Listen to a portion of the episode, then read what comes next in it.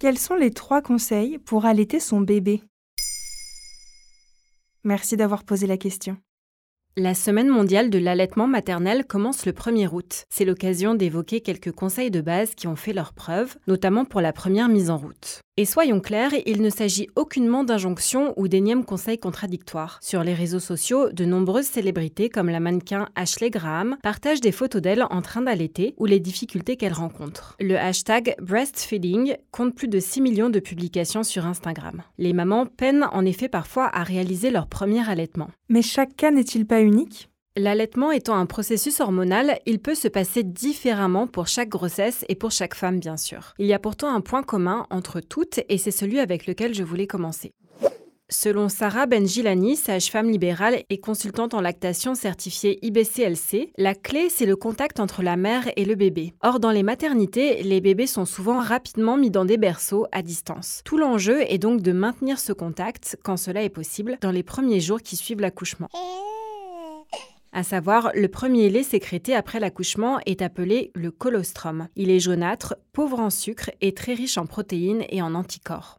Mais l'un des problèmes les plus fréquents est plutôt lié à la quantité de lait produite, non? Oui, il faut savoir que plus un enfant va téter, plus le sein sera stimulé et donc plus il produira de lait. Élise Chenel, infirmière puéricultrice à l'hôpital Robert Debré à Paris et interrogée par la maison des maternelles, explique qu'à l'accouchement, les hormones produites pendant la grossesse font place aux hormones qui permettent la production du lait, la prolactine notamment. Au fur et à mesure de la stimulation, ce taux d'hormones augmente. Autrement dit, la meilleure manière d'augmenter la lactation est la mise au sein régulière. Par exemple, 8 à 12 fois par jour pour augmenter le taux de prolactine. Petit à petit, les choses se mettent en place, là où les débuts peuvent être frustrants. Passer ce cap, certaines femmes peuvent aussi ressentir des douleurs? Oui, c'est un troisième point important. Élise Chenel rappelle qu'en théorie, la tétée ne doit pas faire mal. Il y a bien sûr un moment d'habituation à ces nouvelles sensations, mais si la douleur perdure, c'est sans doute que le bébé n'est pas installé de manière optimale. Dans ce cas, il ne faut pas hésiter à repositionner l'enfant. Si l'on prend la position la plus courante, la position dite en madone, la tête, les épaules et les hanches du bébé doivent être dans le même axe pour qu'il n'y ait pas de tension sur le mamelon. Le bébé doit avoir la bouche grande ouverte, le menton enfoui dans le sein, le nez dégagé et les joues plaquées sur le sein. Il ne doit pas tenir le bout du sein seulement. S'il connaît des difficultés à ouvrir la bouche correctement ou à mobiliser sa langue, un travail avec un ostéopathe pourra être envisagé. Comment se préparer en amont de la naissance?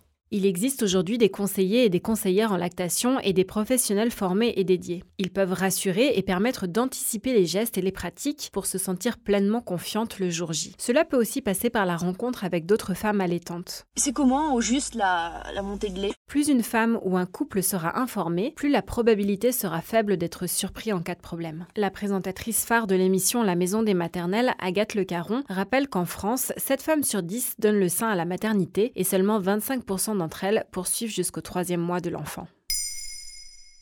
Maintenant, vous savez, un épisode écrit et réalisé par Émilie Drujon. Ce podcast est disponible sur toutes les plateformes audio et pour l'écouter sans publicité, rendez-vous sur la chaîne Bababam Plus d'Apple Podcast.